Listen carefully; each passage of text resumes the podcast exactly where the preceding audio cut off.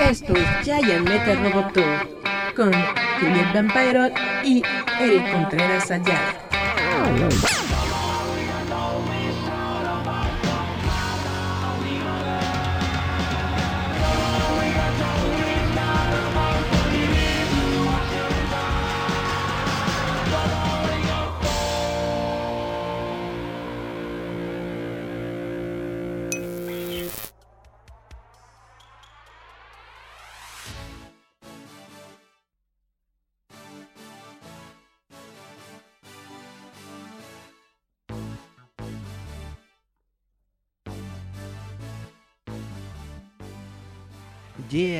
Hola chavos, ¿cómo están? Esto es Giant Metal Roboto, muchas gracias por estar con nosotros una semana más.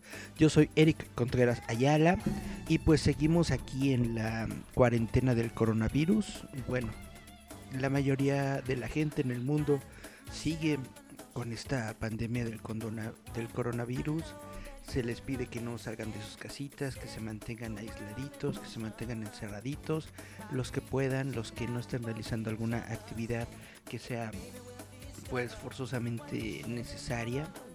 Eh, Marcos Cruz se ha conectado. Saludos, Marcos Cruz. ¿Cómo le va, señor? Usted está en población de riesgo. Espero que esté tomando sus precauciones para estar sanito en esta temporada. Pues bueno, chavitos, vamos a darle a las noticias ñoñas de estos momentos, les quiero hablar sobre Artemis Fowl. Artemis Fowl es de, esto, es de esta serie de libros infantiles que salieron hace aproximadamente como unos 10, 15 años siguiendo el mame de Harry Potter, en donde vaya, varias series de libros trataron de ser el siguiente Harry Potter, ¿no? Darte un universo nuevo, mágico, misterioso, lleno de cosas chidas. Y Artemis Fowl es uno de estos eh, libros que salieron. Mm, la neta, verdaderamente yo leí esta serie de libros, sí me gustó, no es así la gran cosa. No es el siguiente Harry Potter, definitivamente no, pero realmente es una muy buena serie de libros, me gustó mucho, me gustó cómo se desarrolló. Y en el momento en el que Disney dijo que iban a realizar una adaptación cinematográfica de Artemis Fowl, yo estaba muy, eh, muy emocionado porque dije, wow, por fin voy a poder ver Artemis Fowl en la pantalla grande. Y normalmente siendo Disney, pues podemos tener una eh, producción de buena calidad. Ah, Melina Cometa. Hola Melina. Saludos, claro que te quiero. Con todo, con todo, con todo gusto. Bueno, eh, entonces, como esta película estaba viniendo a Disney, yo dije, le van a meter mucha, pues mucho presupuesto, mucha lana, mucha producción, bla, bla, bla. Dije, va a estar muy genial. Pero resulta que debido a todo lo que está ocurriendo en estos momentos con el coronavirus, Artemis Fowl de plano, la película de Artemis Fowl la van a subir solamente a Disney Plus. Ahora todavía no han dado una fecha específica en la que esta película va a estar disponible en, en Disney Plus pero yo siento que mm, no le está dando tanto vaya, no están favoreciendo a la película. De por sí, se supone que la película se iba a estrenar el 9 de agosto de 2019 y la, mm, eh, la pusieron, la empujaron, vaya, hasta el 29 de mayo del 2020. Y justamente el día de hoy Disney sacó un, eh, ¿cómo se dice? Un comunicado de prensa de sus nuevas fechas y resulta que de plano dijeron que eh, Artemis Fowl no iba a salir el 29 de mayo, de plano la iban a subir directamente a Disney Plus, no han dicho exactamente a qué fecha la van a poner en Disney Plus. Esta película está siendo dirigida, o más bien fue dirigida, porque ya está la película completa, por Kenneth Branagh.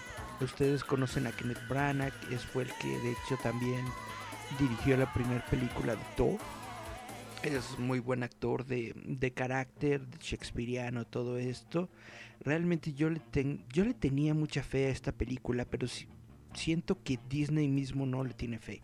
Y si la casa productora que está desarrollando la cinta no le tiene fe a la cinta que van a crear, pues netamente te hace preocuparte por la historia. Esta es el más claro ejemplo de una película del 2020 que ha sido pospuesta de un lanzamiento cinemático en respuesta de la pandemia del COVID-19, bla bla bla.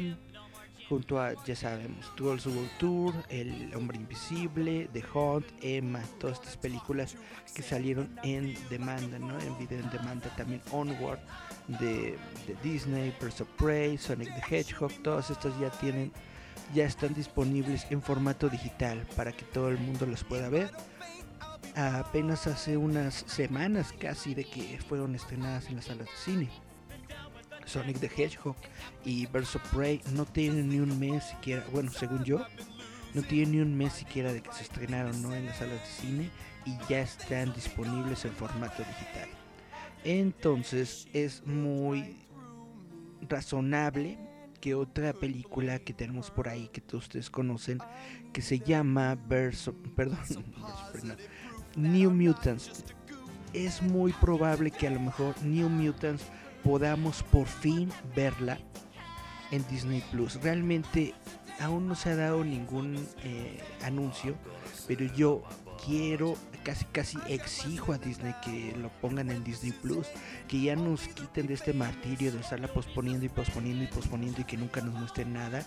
Yo realmente deseo ver eh, New Mutants quiero ver por qué tanta por qué tanta bronca con esta película, si realmente está bien, si realmente está mal.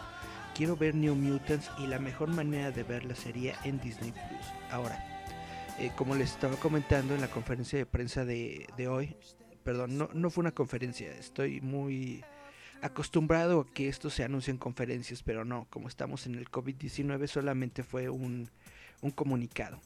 En este comunicado anunciaron muchas fechas que se van a posponer debido a la pandemia del coronavirus. Dice, hay fecha para estar en Disney Plus, no todavía no. Aquí para Latinoamérica solamente se va a, va a llegar Disney Plus hasta finales del año, hasta noviembre, diciembre de este año.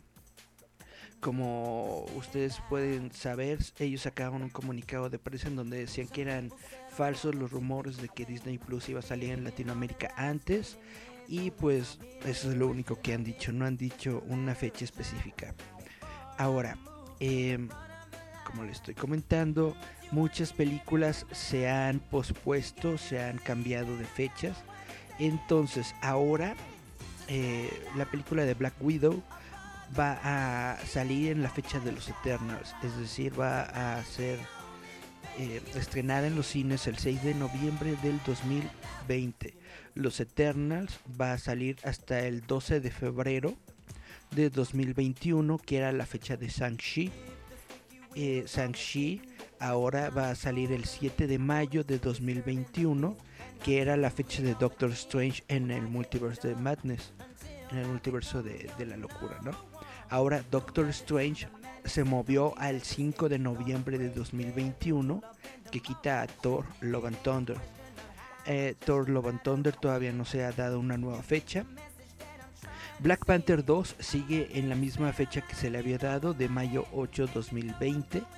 Capital Marvel eh, se adelantó, de hecho, dos semanas al julio 8 2022. Y bueno, la película de Mulan, como todos ustedes saben, la película de Mulan iba a salir en marzo de este año, de hecho ya se hubiera estrenado, se va a mover hasta el julio 24 del 2020. Dice Ana Logic, ¿por qué, tanta discriminación y obstrucción a los mutantes? Caray, pues sí, ¿verdad? Es muy es muy problemático y muy chafa lo que están haciendo con esta película de los New Mutants. Si no les gusta, pues ya sáquenla. Y si de plano está muy mala, pues ya ni para qué comentarla. Guárdenla en la, en la bóveda de Disney y se acabó, ¿no? Pero bueno, eh, ustedes saben que estaba programada una nueva película de Indiana Jones que nadie pidió, Indiana Jones 5 se va a posponer un año más del julio 9 2021 hasta julio 29 2022 porque todavía ni siquiera la, la graban, ¿no? Ah, ¿qué más? Vamos a tener eh, Jungle Cruise. Eh, se atrasa un año a julio 30 2021. La película de Ryan Reynolds con Taika Waititi eh, Free Guy se mueve de julio a diciembre. La película de Steven Spielberg, West Side Story, eh, se sale, se pasa del diciembre 18 a diciembre 25. Eh, la película de Wes Anderson, The French, The French Dispatch, eh, va a salir hasta octubre 16. Y bueno, como les iba comentando, como les he estado diciendo, Disney aún no ha dado fecha de salida de varias películas de Fox que incluyen New Mutants, Personal History of David Copperfield, Antlers y Woman in the Window. La película de David Copperfield había tenido, según había yo escuchado, había tenido muy buenas críticas, salió en algún festival de cine. Eh, y New Mutants, New Mutants de plano es... Hay muchas broncas con New Mutants, espero ver New Mutants, se pasan de lanza con New Mutants. Bueno, o sea, pasando a otras cosas, vamos a hablar de Final Fantasy. Por fin van a sacar ya la, el remake de Final Fantasy, todos ustedes lo saben. Ahora, eh, dijeron que van a hacer un eh, digital preload eh, disponible. ¿Qué significa esto? No es que ya el juego vaya a estar disponible, sino que vas a poder comenzar a cargar tu juego en tu consola. ¿A qué se refiere esto? Que el juego cuesta perdón, el juego pesa sobre 100 gigabytes. Imagínate un juego así de pesadote, 100 gigabytes. Entonces, lo que está haciendo eh, Sony, PlayStation, para todos los que tienen un PlayStation por ahí, es de que van a poder comenzar a descargar el juego para que se empiece a cargar en sus consolas porque son 100 gigabytes pero de todas formas el juego completo se lanza hasta el 10 de abril que es prácticamente ya en unos cuantos días, ¿no? La próxima semana. Entonces te están dando estos días para que vayas cargando el juego, para que vayas descargando todos estos gigas y gigas y gigas de juego en tu consola, para que cuando sea la fecha de lanzamiento, el 10 de abril, luego luego nada más la prendas y y te pongas a jugar el juego nuevo de Square Enix. Y está muy, está muy cañón, 100 gigabytes está muy cañón. Ojalá salga la versión en PC Probablemente va a estar igual así de pesada. De por sí tengo un montón de juegos ahí que no he jugado y que están pesadotes. Yo creo que voy a borrar unos 2, 3 para poder jugar eh, Final Fantasy VII Remake. A ver, a ver, a ver qué tal nos va. Probablemente. Bueno, eh, Australia, Europa, a pesar de que Australia y Europa dijeron que van a sacar el juego más temprano, Square Enix ha confirmado que no, que todas las copias digitales del juego no serán lanzadas temprano, sino hasta el 10 de abril. Solamente falta una semana, solamente faltan pocos días. Ustedes están emocionados por Final Fantasy VII Remake. Ya jugaron el remake de Resident Evil 3. ¿Qué tal está latiendo? No, nada. Bueno, vamos a escuchar una rolita. ¿Qué les parece? Vamos a escuchar a Elton John en esta colaboración que hizo con The Who para el musical de. Ay, ¿cómo se llama este musical? Tommy. Esta canción se llama Pinball Wizard. Vamos a escuchar Pinball Wizard con Elton John y regresamos ya.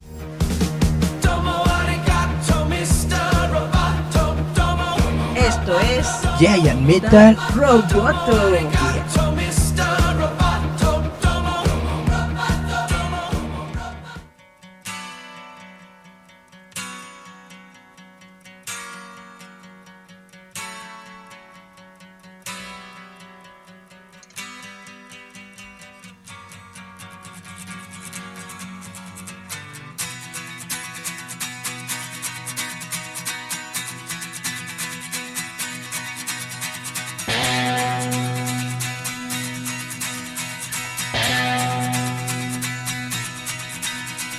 Ever since I was a young boy, I played the silver ball.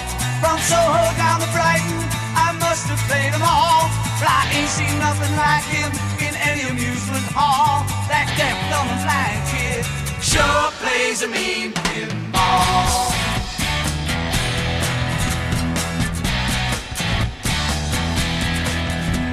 He stands like a statue, becomes part of the machine.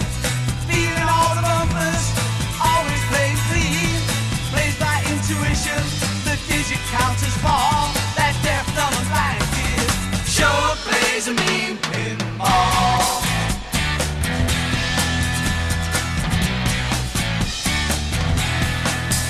He's a pinball wizard, there has to be a twist. A pinball wizard's got such a suffering.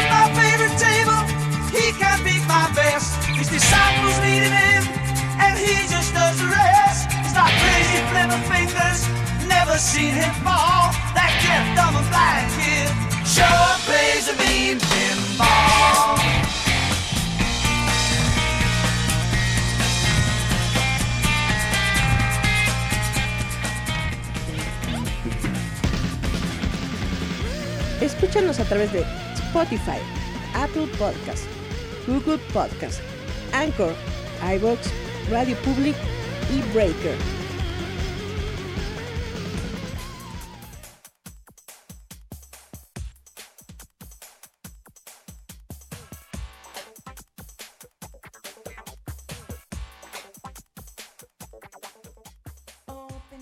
Ya regresamos allí al Metal Roboto. Y bueno, ahora les tengo una pequeña nota sobre Ant-Man 3.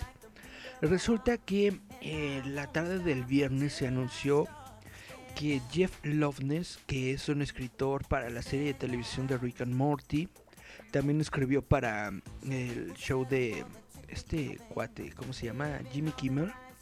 Y ha hecho también, este, bueno, ha escrito para algunos eh, cómics y cosas así. Resulta que las noticias decían que este cuate Jeff Loveness iba a escribir el nuevo guion para la película de Ant-Man 3. Pero resulta que, según están comentando, el mismo Paul Rudd, que es el protagonista de las películas de Ant-Man, también escribió un tratamiento de guion. Y de hecho, el tratamiento de guion de Paul Rudd introduce a MODOK al, cine- al universo cinematográfico de Marvel.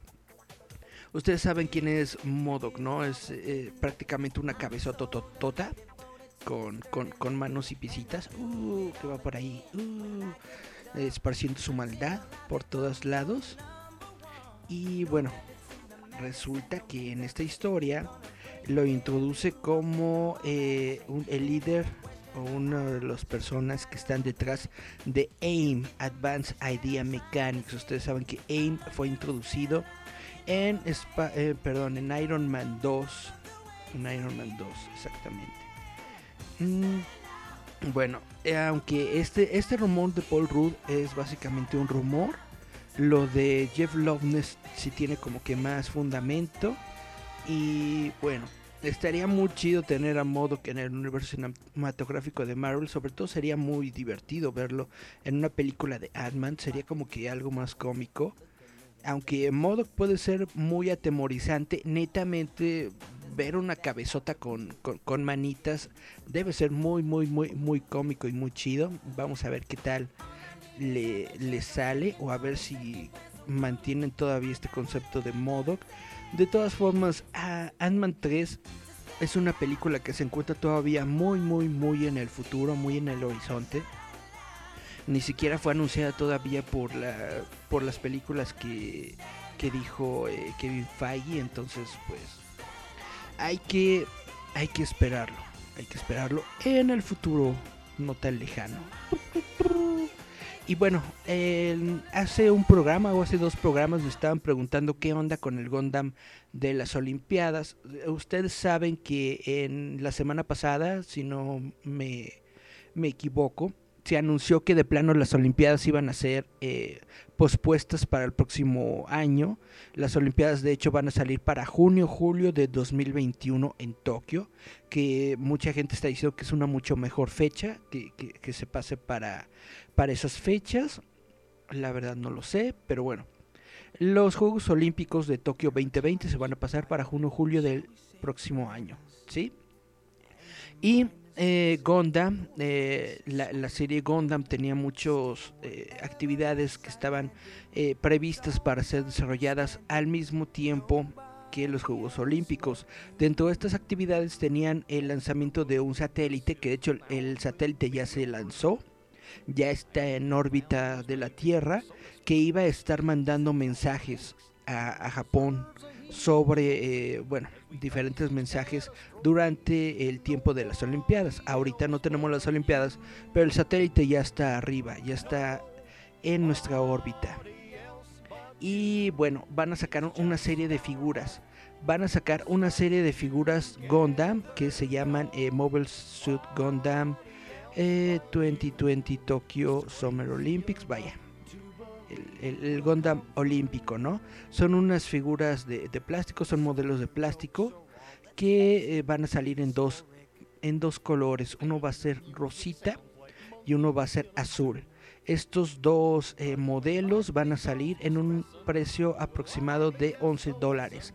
Ahora, ¿por qué lo están sacando ahorita? Precisamente por la, por la contingencia del, coronavirus. Están diciendo, bueno, no podemos hacer que la gente vaya a los Juegos Olímpicos, no podemos hacer que la gente venga aquí a ver a nuestro robot gigante Gundam. De todas formas, vamos a sacar los juguetes, ¿no? Vamos a sacar estas figuras. Y lo que están haciendo es, eh, es algo que se acostumbra de hecho mucho en Japón, que es lanzar el kit para armar.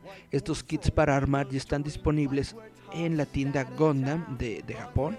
Creo que es gundam.co.jp. Probablemente algunos kits los puedan conseguir en otros sitios web como eBay, Amazon, etcétera, probablemente. Y estas figuras precisamente son kits para armar que van a ser entregadas directamente en los domicilios de todas las personas, de todos los aficionados que quieran una figura de Gundam olímpico. Entonces, si vives en Japón, si tienes 11 dolaritos o si te metes a eBay a una subastita de estas y quieres realmente un Gundam olímpico que marca los 40 el 40 aniversario de Gundam entonces te recomiendo mucho que los busques para que te lleguen a tu casita y construyas tu Gundamcito azul o rosita. Depende del color que a ti más te guste eh, como les estoy comentando, esto marca el 40 aniversario de los modelos de plástico de Gundam. Eh, ha habido una cantidad muy importante de figurines. Es, Gundam sigue siendo una de las franquicias más importantes de Japón. Siguen sacando animes, siguen sacando juegos, siguen sacando figuras, bla, bla, bla. Y como le estaba comentando, está previsto que se realice una figura de, vaya, no una figura, una escultura de tamaño real de un Gundam con lucecitas y que se mueva y todo, que iba a salir durante los Juegos Olímpicos. Todavía no se ha dicho si esa figura gigante, si esa escultura gigante va a salir antes o no, o probablemente van a postergar también su descubrimiento hasta los Juegos Olímpicos el próximo año, junio 2021. Sí les había platicado, ¿no? Que ahorita Tokio está muy muy jodido eh, en cuestión de dinero.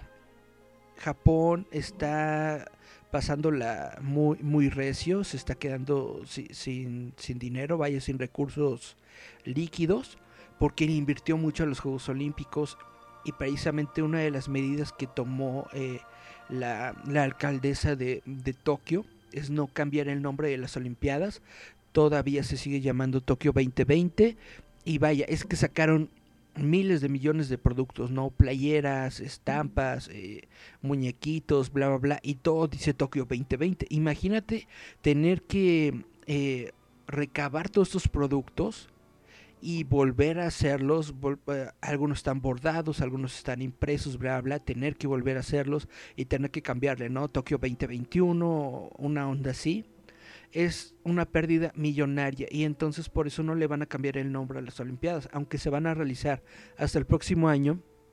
todos los productos, todos los productos van a seguir diciendo Tokio 2020, porque es mucho dinero que Tokio no tiene en estos momentos y pues básicamente así va a ser la onda. Todos los productos de Tokio 2021 van a seguir diciendo Tokio 2020, así que guarden sus playeritas, todavía les van a, a servir para las Olimpiadas y probablemente a lo mejor puede ser, ¿no? Que todos esos productos que tienen ustedes ahorita de Tokio 2020 se conviertan en ítems de colección no solamente por las Olimpiadas, sino por lo que ocurrió del coronavirus. Bueno, esto no sería Giant Metal Roboto si no hablo de Star Wars, así que les voy a hablar un poquito sobre Star Wars.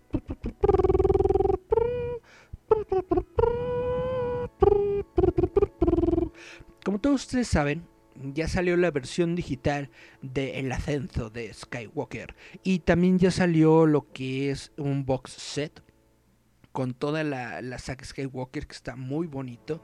Es como una especie de libro de arte que contiene precisamente eh, litografías diferentes de cada una de las películas, algunas con fotografías directas de las películas y otras con arte conceptual de, de ¿cómo se llama?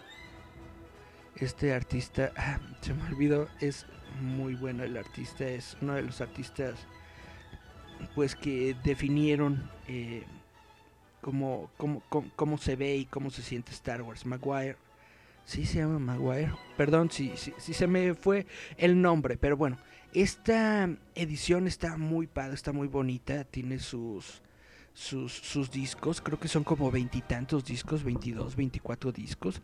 Algo que está muy padre dentro de esta colección es que incluyen una carta escrita por Mark Hamill en donde agradece a los fans por tantos años de seguir a la franquicia. Lo padre de esta carta es que menciona a Carrie Fisher, menciona que el universo fue creado, vaya, todos lo sabemos, pero él lo da a hace como una referencia, claro, a, George Lucas, mm, habla sobre los cambios que sufrió la, la, historia, el nombre y todo esto, ¿no? Entonces básicamente es una carta de amor hacia Star Wars escrita por Mark Hamill para los fans, es algo muy chido.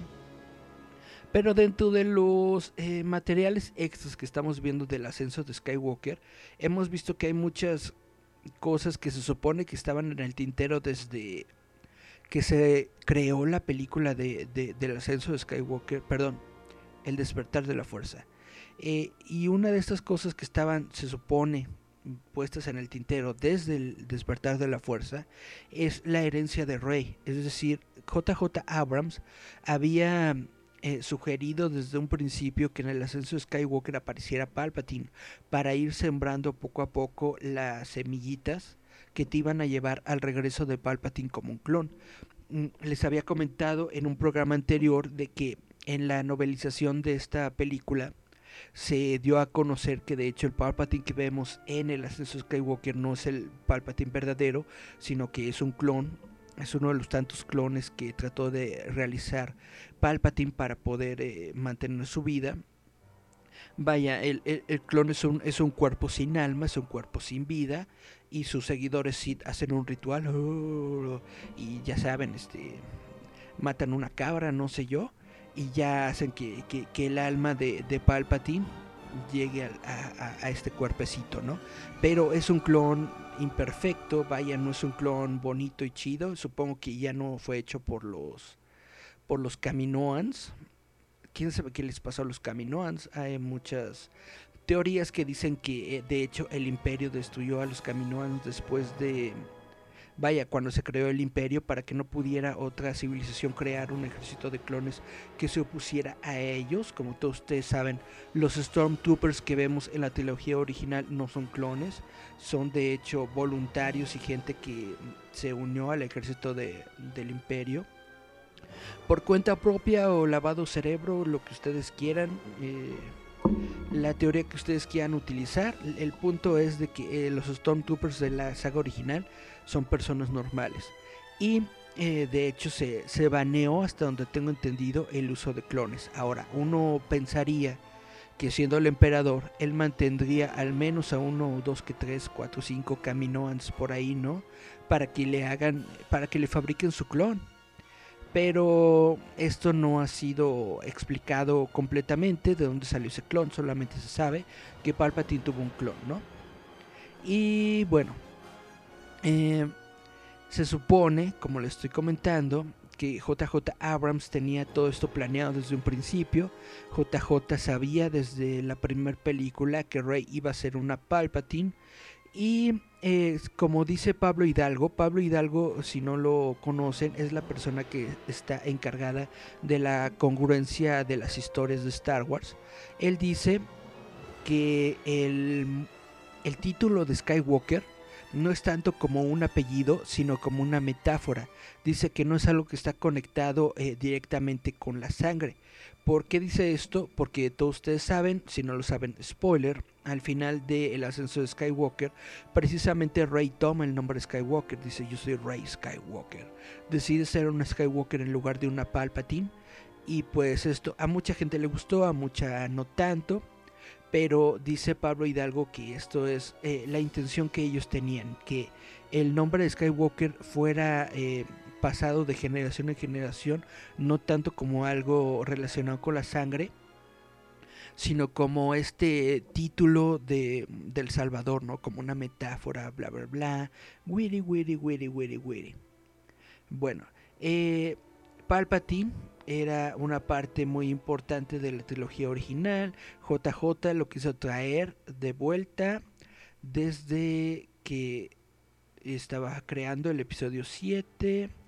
Sí, que como creó un clon de sí mismo con la ayuda de los Sith, bla bla bla, esto ya se los platiqué. Bueno, cuando Kylo conoce a Palpatine, no es un Palpatine completo, es un es un eh, es un clon que no está completamente desarrollado, por eso está buscando un nuevo cuerpo. Primero quería utilizar el cuerpo de Kylo Ren, cuando se entera que su, que su nietecita sigue viva, pues entonces ahora quiere utilizar el cuerpo de su nietecita, se lo quiere dar literalmente, como, ¿cómo le dicen? Pedófilos, así netamente. Bueno. Esta fue la nota de Star Wars del programa de hoy de Jay Metal Roboto. Creo que no tenemos más comentarios en el chat. Espero que les haya gustado. Esta es una versión muy, muy, muy cortita porque realmente es, es difícil buscar notas eh, bonitas y alegres en estos tiempos de pandemia. Trato de, de buscar cosas que estén chiditas en lugar de estar hablando de puras muertes y destrucción, que es lo que básicamente lo lo fuerte de las noticias que se están dando en este momento. Hay un montón de personas que están muriendo, eh, personas vaya dentro del medio, actores, escritores, em, creadores de cómic, ilustradores, músicos, etcétera, ¿no? Pero yo creo que hay que vivir la vida un poquito más optimista. Y por eso les traigo puras notitas chidas y bonitas como Star Wars y que Palpatine fue un cloncito, yeah. Y bueno, espero que les haya gustado esta versión muy cortita. Llevamos solamente 30 minutitos, pero espero que esos 30 minutitos les alegren un poco el día. Vamos a escuchar una canción de Sir James Paul McCartney. ¿Qué les parece? Esto es de su álbum Chaos and Creation in the Backyard. Este es uno de mis álbumes favoritos de James Paul McCartney porque en él eh, Paul McCartney toca cada uno de los instrumentos. Utilizan una de estas máquinas que se llaman de 8 tracks, en donde precisamente tienes una cinta eh, magnética y esta cinta está dividida en 8 tracks. Entonces eh, pones una grabadora, le, le aprietas en un track y grabas, ¿no? Por ejemplo, Paul graba el piano, ¿no? De una canción de principio a fin luego regresa la cinta y en otro track, en el track 2, eh, graba, no sé, por ejemplo, la batería.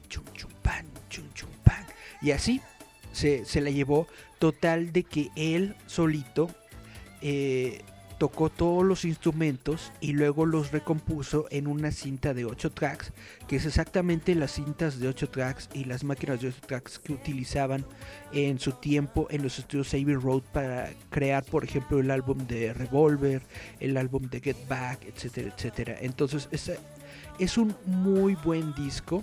Chaos and Creation in the Backyard, se los recomiendo mucho. Como les platico, Paul McCartney toca todos los instrumentos.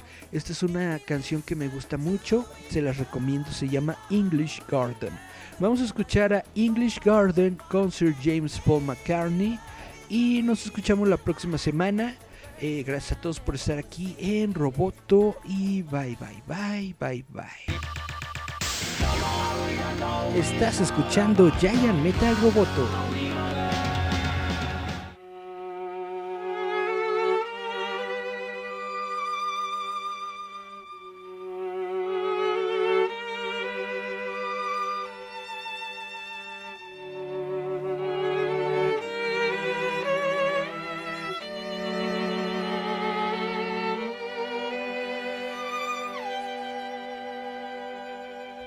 Would you care to sit with me for a cup of English tea?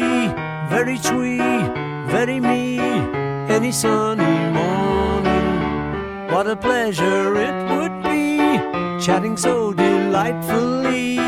Nanny bakes fairy cakes every Sunday